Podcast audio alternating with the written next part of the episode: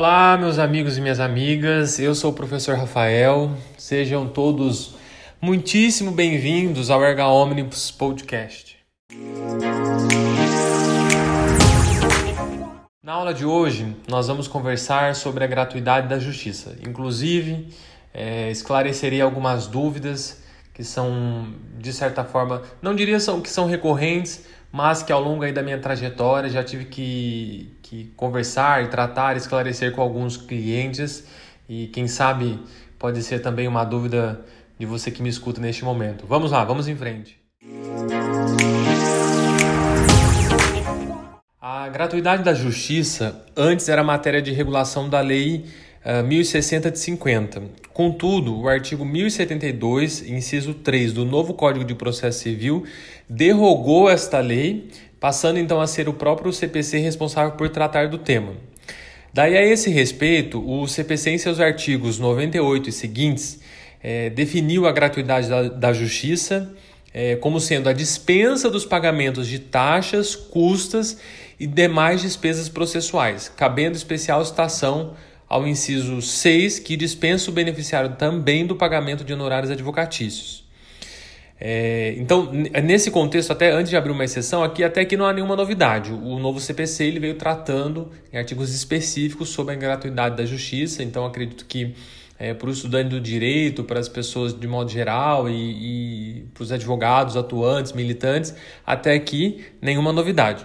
É importante dizer, conforme a redação dada pelo artigo 98, parágrafo 1 inciso 6 do CPC, é, eu poderia afirmar que o beneficiário da justiça ele está dispensado do pagamento de honorários, isto é, se sucumbir na demanda, não precisará pagar o advogado da outra parte? Bom, é, não posso afirmar. Na verdade, é errado dizer é, esse tipo de, de situação. O artigo 98, parágrafo 2 do CPC, ele define que os honorários advocatícios decorrentes de sucumbência não estão abrangidos pelos benefícios da gratuidade da justiça, devendo estes serem pagos. Ok? Bom. Ademais disso, é, com a derrogação da Lei 1060 de 50, restou a esta apenas a missão de regular a assistência judiciária gratuita, que é uma outra questão, ok? Uh, vou aqui abrir um, um, um parênteses só para dizer, ó, assistência judiciária gratuita, como? Além da dispensa do pagamento de custas e demais despesas, é também a efetiva defesa em juízo dos interesses dos necessitados por meio da prestação gratuita de serviços advocatícios, que pode ocorrer, obviamente, através de defensoria pública, de dativo nomeado e no direito do trabalho através do sindicato da categoria, ok? Então tem uma grande diferença aí entre assistência judiciária gratuita com a gratuidade da justiça. Fecho parênteses. É, agora que nós, de certa forma, sabemos aí é, um resumo sobre o que é a gratuidade da justiça, eu vou passar uma análise de alguns pontos que eu considero importantes, é, pontos importantes acerca do novo CPC com relação a esse tema. Vamos lá, ó. E, e, aí, nesse caso da análise, também, de certa forma, são as dúvidas que eu comentei com vocês no começo da aula, que tiraria esclareceria. É, primeiramente, nós temos que o artigo 99 do CPC diz que o pedido de gratuidade da justiça pode ser feito na petição inicial, na contestação na petição para ingresso de terceiro ou em recurso. Daí aquela questão assim: isso quer dizer que o pedido só poderá ser formulado nestes momentos? Não, em hipótese nenhuma. É, o parágrafo 1 do mesmo artigo prevê que, quando a necessidade do pedido for superveniente a tais momentos, ele poderá sim ser feito a qualquer tempo, por simples petição. Beleza, galera? Olha só. Já o parágrafo 3 do artigo 99 do CPC define que a alegação de preenchimento dos requisitos feito por pessoa natural será presumida verdadeira, ou seja, quando uma pessoa natural faz o pedido de concessão dos benefícios alegando o preenchimento dos requisitos, este deve ser deferido, face à presunção de veracidade que essa alegação possui. No entanto, eu e você sabemos que é, na atuação do dia a dia, não é assim que o juiz tem aplicado a disposição normativa do artigo 99, parágrafo 3. Haja vista que a maioria tem entendido é, acerca que a presunção que é tratada nesse referido artigo é apenas relativa. E aí, por vezes, resulta na possibilidade de indeferimento do pedido ou mesmo na determinação de juntada de comprovantes do preenchimento dos pressupostos. E daí aquela típica pergunta: ah, não há o que fazer na situação em que o juiz indefere é, o pedido de justiça gratuita? Tenho para dizer que há sim, uma vez que o parágrafo 2 do artigo 99 do CPF ele, ele prevê que o juiz somente poderá, veja bem, galera, poderá indeferir o pedido se houver nos autos, repito, nos autos, elementos que evidenciem a falta dos pressupostos legais para concessão da gratuidade. E, somente neste caso, deverá determinar a juntada de comprovantes. E, e ao contrário, e, e, de certa forma diria assim, isso é totalmente contrário do que os juízes equivocadamente realizam na prática dos processos, na prática forense, né, nos processos. Por isso que é importante ressaltar: magistrado não pode indeferir a gratuidade da justiça sem abrir prazo para comprovação de hipossuficiência. Daí é o seguinte: em seguida, o interessado deverá ser intimado para a realização do preparo recursal nas hipóteses de indeferimento ou de não processamento do pedido de, de gratuidade da justiça. Lembrando que, mesmo nessa hipótese do indeferimento, o preparo será recolhido na forma simples, fechou? É, agora, eu, vou, eu, eu fiz aqui um roteiro com alguns pontos de dúvida. São pontos rápidos, singelos, e eu acho que esclarece algumas dúvidas do dia a dia. Vamos lá. É, outro primeiro ponto sobre isso. A assistência do requerente por advogado particular não impede a concessão de gratuidade da justiça, beleza? Tá lá no artigo 99, parágrafo 4 do CPC. Próximo. Uh, o benefício da, da, assistência judiciária gratuita, uma vez concedido, ele perdurará para todos os atos do processo e em todos os graus de jurisdição. Ou seja, quando a assistência judiciária gratuita ela for deferida, a eficácia da concessão do benefício prevalecerá, independentemente de renovação de seu pedido em todas as instâncias e para todos os atos do processo alcançando inclusive as ações incidentais ao processo de conhecimento, os recursos, as rescisórias, assim como o subsequente processo de execução e eventuais embargos da execução. Lembrando que somente perderá sua eficácia por expressa, veja bem, expressa revogação pelo juiz ou tribunal. Fechou? Terceira dúvida que já aconteceu aqui no escritório: exame de DNA é abrangido pela justiça gratuita? Sim.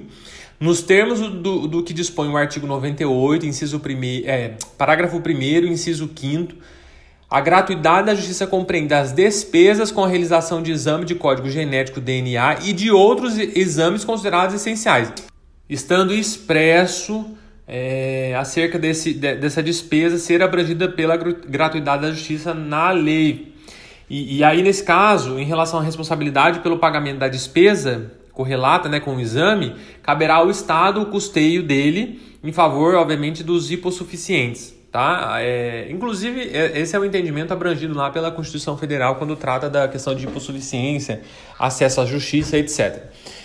Próximo ponto, olha só, gratuidade da justiça pode ser concedida a estrangeiro não residente no Brasil após a entrada em vigor do CPC de 2015, ok? Outro ponto, Patrocínio da causa pela Defensoria Pública não garante a gratuidade automática. Esse é o entendimento do STJ, em que o patrocínio da causa pela Defensoria Pública não garante de maneira automática que seja concedida assistência uh, judiciária gratuita, sendo necessário, obviamente, o preenchimento dos requisitos previstos em lei. De modo geral, obviamente que vai se conceder, mas não é uma regra, não é porque a pessoa está na defensoria que ela vai ter a gratuidade, tá bom? É, outro ponto. Cartório, é, que, que trata das despesas com cartório extrajudicial. A pessoa beneficiada pela justiça gratuita goza de isenção de pagamentos dos emolumentos relativos aos serviços notariais e registrais. Agora é uma dúvida recorrente. É, os beneficiários da justiça gratuita podem ser pessoas físicas ou pessoas jurídicas? Sim, não há qualquer distinção entre pessoa natural, formal ou jurídica para que se conceda o benefício da gratuidade. O que se encontra, a exemplo do que já se consolidou na doutrina e na jurisprudência, são requisitos específicos a cada situação. É, diferentemente né, da lei número 1060 de 1950, que não era clara neste aspecto, o novo CPC deixa evidente a possibilidade de conceder o benefício da gratuidade, inclusive as pessoas jurídicas de qualquer natureza. Então, mesmo que as pessoas jurídicas tenham natureza é, empresarial, como acontece, por exemplo, com as sociedades empresárias, nada mais obsta a concessão da gratuidade. Tem inclusive súmula a 481 do STJ, eu anotei por aqui, né, para ressaltar, que diz o seguinte: faz jus ao benefício da justiça gratuita a pessoa jurídica com ou sem fins lucrativos que demonstrar sua impossibilidade de arcar com os encargos processuais. Beleza?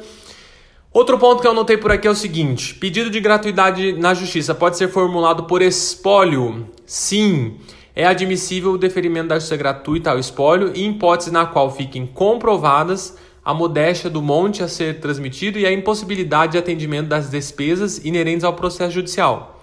Porquanto, num primeiro momento, imagina-se que os custos possam ser suportados pelos bens da massa em razão do seu manifesto cunho econômico, cabendo nesse caso ao inventariante demonstrar o contrário. Outro ponto que eu anotei por aqui: honorários de perito judicial podem ser é, concedidos, é, aliás, devem ser pagos, é, no caso é da gratuidade, os honorários do perito judicial nas ações que tramitam sob o palio da, da, assistência judiciária, eles devem ao final ser pagos pela parte contrária, se vencida, ou, caso contrário, pelo Estado, que é responsável pela prestação do benefício. Ou seja, os honorários do perito judicial são abrangidos pela justiça gratuita. Mais um ponto aqui. Justiça gratuita e o contador judicial, como fica? Bom, o artigo 798, inciso 1, letra B, determina que o credor, ao promover a execução por quantia certa, é, apresente a memória do cálculo, dispositivo que encontra paralelo no artigo 614, inciso 2 do CPC de 73. Como a elaboração da memória do cálculo, que é aquele histórico da dívida, ele demanda gasto se feita por particular, pode o beneficiário é, de, da justiça gratuita propor ação e requerer que o julgador encaminhe, antes da citação do devedor, para o contador do juízo, com o intuito de que este, o contador do juízo, elabore a memória de cálculo. É, inclusive, o STJ, eu anotei aqui, o STJ ele decidiu no seguinte sentido: aqueles que são hipossuficientes beneficiários da justiça gratuita, apesar de terem o dever de apresentar a planilha quando iniciada a execução, podem se valer desses préstimos porquanto não terão como, por fonte própria, arcar com tais recursos, e o magistrado da execução deverá determinar o encaminhamento dos autos a tal setor, para que proceda a elaboração dos cálculos. Nesse caso, é, isso é uma. É, eu ressaltei uma jurisprudência que já está se consolidando no STJ, no sentido de que o beneficiário da justiça gratuita tem direito à elaboração de cálculos pela contadoria judicial, independente da sua complexidade. Fechou? Galera, eu anotei por aqui mais algumas dúvidas, mas é, estamos estendendo. Eu, eu começo a devagar sobre o, os assuntos, e aí o tempo vai indo, vai indo, vai indo. Eu acho que o tema comportaria maiores discussões, aprofundadas discussões, mas eu não pretendo, né, com esse podcast, esgotar e, e, e, diria assim, também não pretendo estender. Só quis trazer uma reflexão sobre algumas dúvidas da gratuidade no, no cenário atual. Então, é, eu torço aí para que vocês consigam operar. Vou no próximo aí podcast provavelmente dar continuidade no tema acerca de novas dúvidas. É importante ressaltar a gratuidade indeferida ela deve ser combatida se você tem como, como premissa ali com o seu cliente de que realmente ele não consegue pagar as custas, ok? É, acho que é isso. Eu destaquei dúvidas, espero que tenham sido úteis. Agradeço a todos os campeões que chegaram até aqui. Eu não quero estender demais o, o podcast de hoje, vou levar para uma próxima aula ainda as demais dúvidas que eu anotei por aqui. Então é isso, eu agradeço muitíssimo a todos que acompanharam os meus devaneios na aula de hoje, eu sempre termino dizendo isso. Peço que nos sigam pelas redes sociais, Facebook é o Erga Omnis, o Instagram é o ErgaPod e você também pode seguir nós, nós, ó, esse, esse travou português aqui, você pode nos seguir aqui através da plataforma do próprio podcast, tá bom? Spotify, é, Google Podcasts, e Apple, se não me engano, podcast. Eu agradeço aí a companhia de todos vocês, um forte abraço e até mais um próximo episódio.